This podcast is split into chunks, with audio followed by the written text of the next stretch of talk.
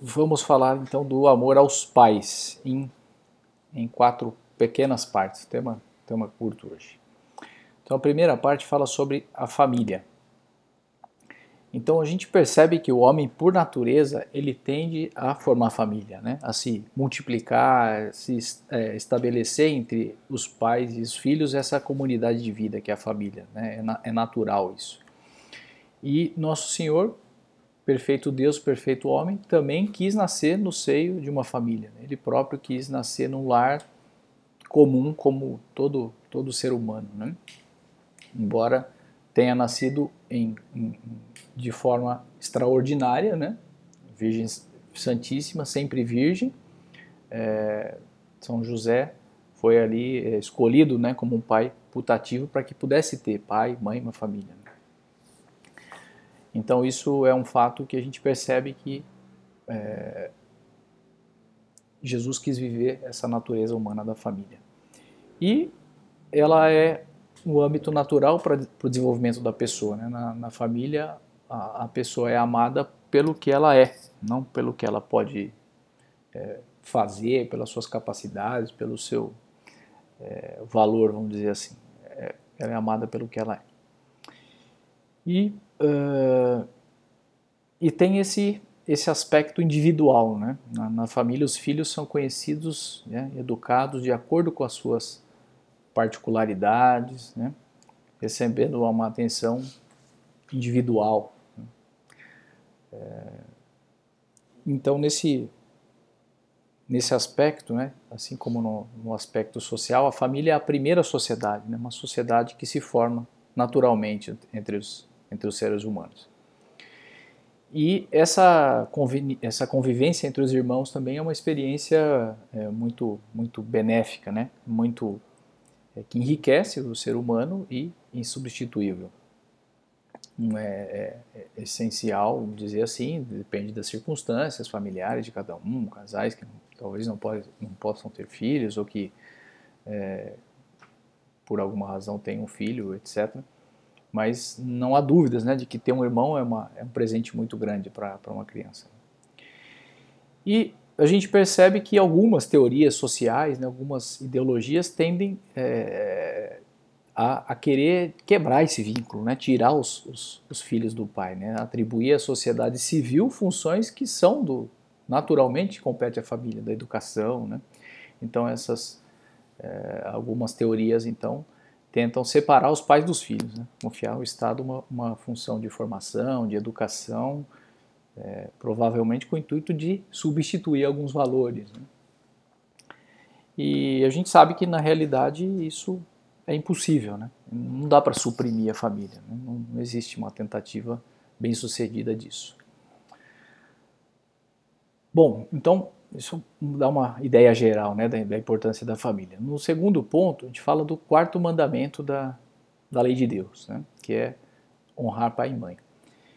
É, então, esse amor entre, entre pais e filhos é o que constitui, né, é, o, é o elemento básico de constituição da família. Então, Deus quis é, declarar isso expressamente nesse mandamento. Né, então, lá nas tábuas da lei estava lá, um, um dos mandamentos era esse, honrar pai e mãe.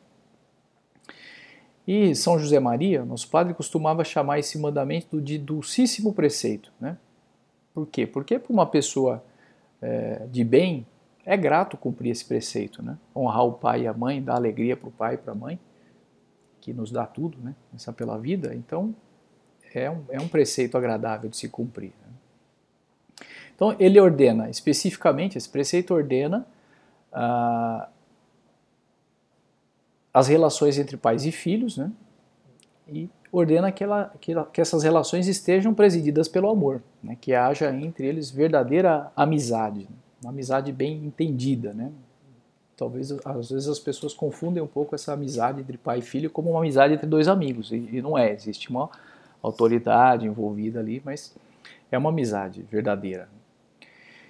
E exista, é, é e, embora exista uma inclinação natural para esse amor, pode haver épocas né, em que o exercício dessa autoridade paterna, por diversos motivos, é, por exemplo, a rebeldia do, dos filhos, é, possa dar lugar a incompreensões, a esfriamento desse carinho familiar. Né? Então, algumas etapas da vida podem ser mais complicadas para uns, para outros. Né? Então, por isso, se em algum momento o relacionamento entre pais e filhos se torna custoso, né, é, temos que ter presente que ele é um mandamento da lei de Deus. Né? Uma coisa assim, ah, se der, eu faço, mas não, é um mandamento da lei de Deus. Então, amar os nossos pais é a primeira manifestação de amor próximo. Né? Então, tem uma, uma citação aqui é, da carta de São Paulo. É, deixa eu ver. Não, é outra. Isso está citado por São Tomás, mas tem um, um pedaço da carta de São Paulo a Timóteo. Então, convém reparar que está ao nosso alcance guardar-nos de fazer o mal mas não podemos fazer o bem a todos.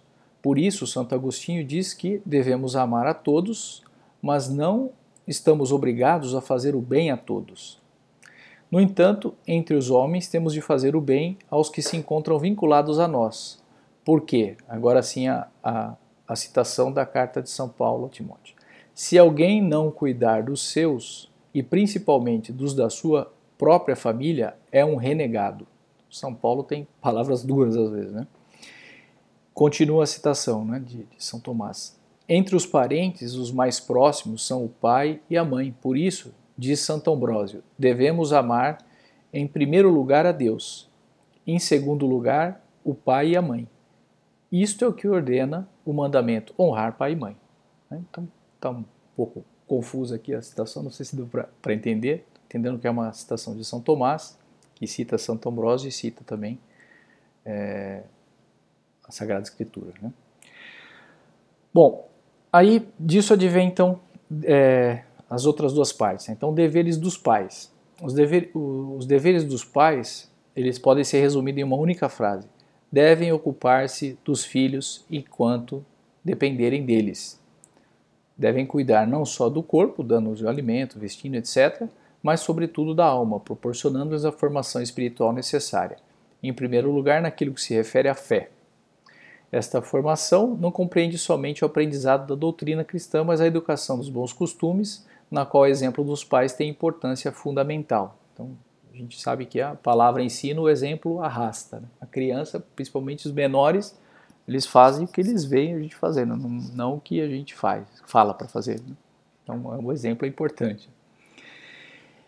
É, então, é, dessa, desse dever dos pais, né, é, advém o seguinte, que ao enviar os filhos para a escola, os pais não podem se desentender da educação deles. Né? Então, ele enviei para a escola, agora está resolvido.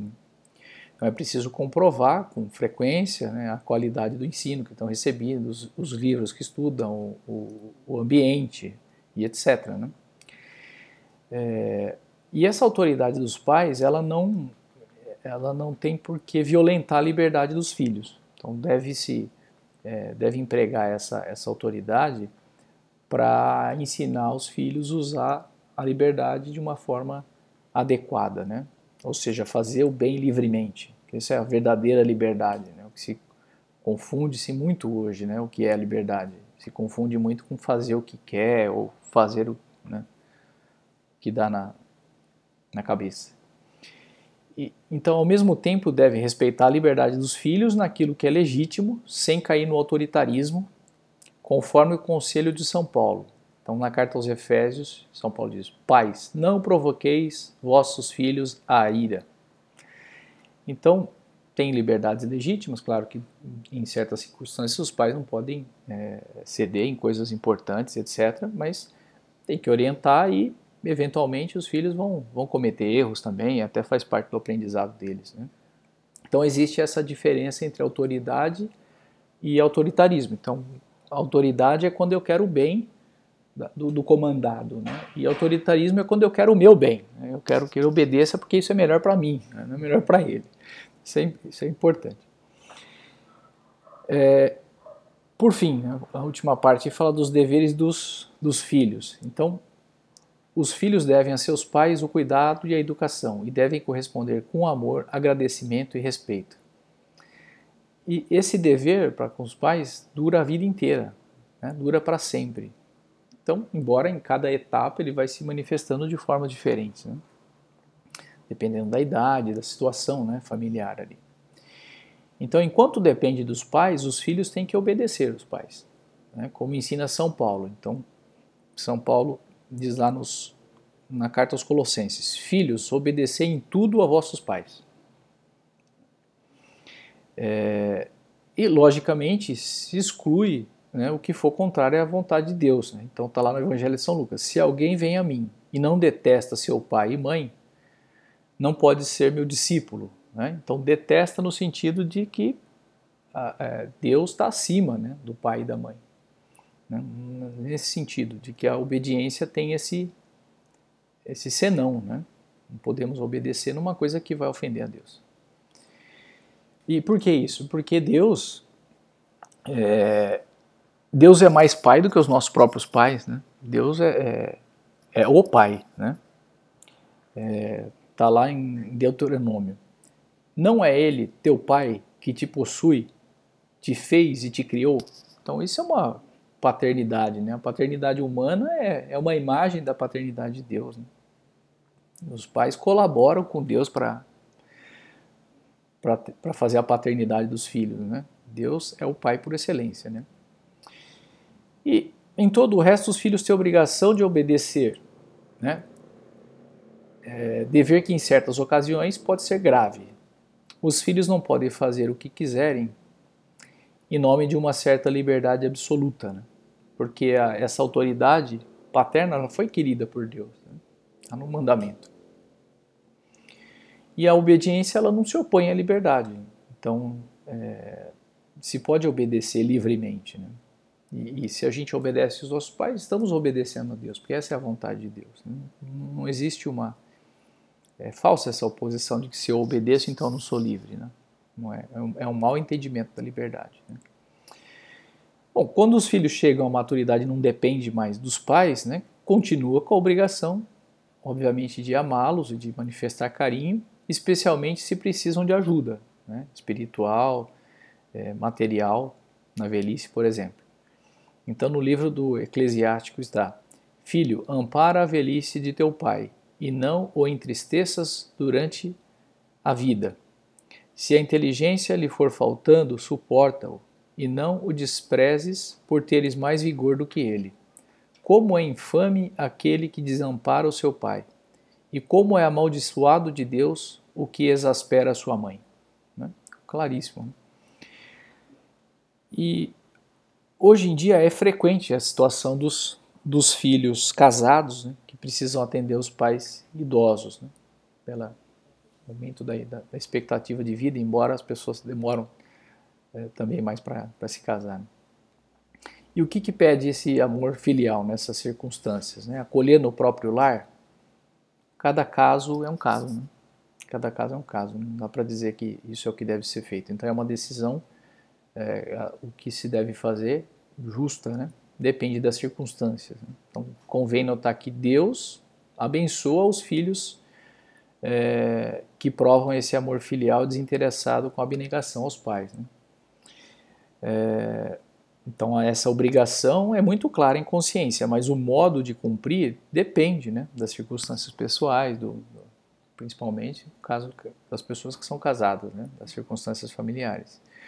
Então o que realmente importa é, é essa sinceridade, né, cumprir com, com amor e tomar essa, é, tomar essa decisão é, não de forma egoísta, né, de forma a, a atender mesmo, a entregar, a dar-se, né? E, e, certamente requer sacrifício, né? É, e opõe-se gravemente ao quarto mandamento odiar os pais, maltratá-los, negar-lhes ajuda em caso de necessidade, causar-lhes injustamente uma grave dor. Então, tudo aquilo que é falta de caridade é, com o próximo, né? se for feito para os pais, adquire uma gravidade muito maior né? pela por esse vínculo, né? por essa obrigação que temos de, de amar.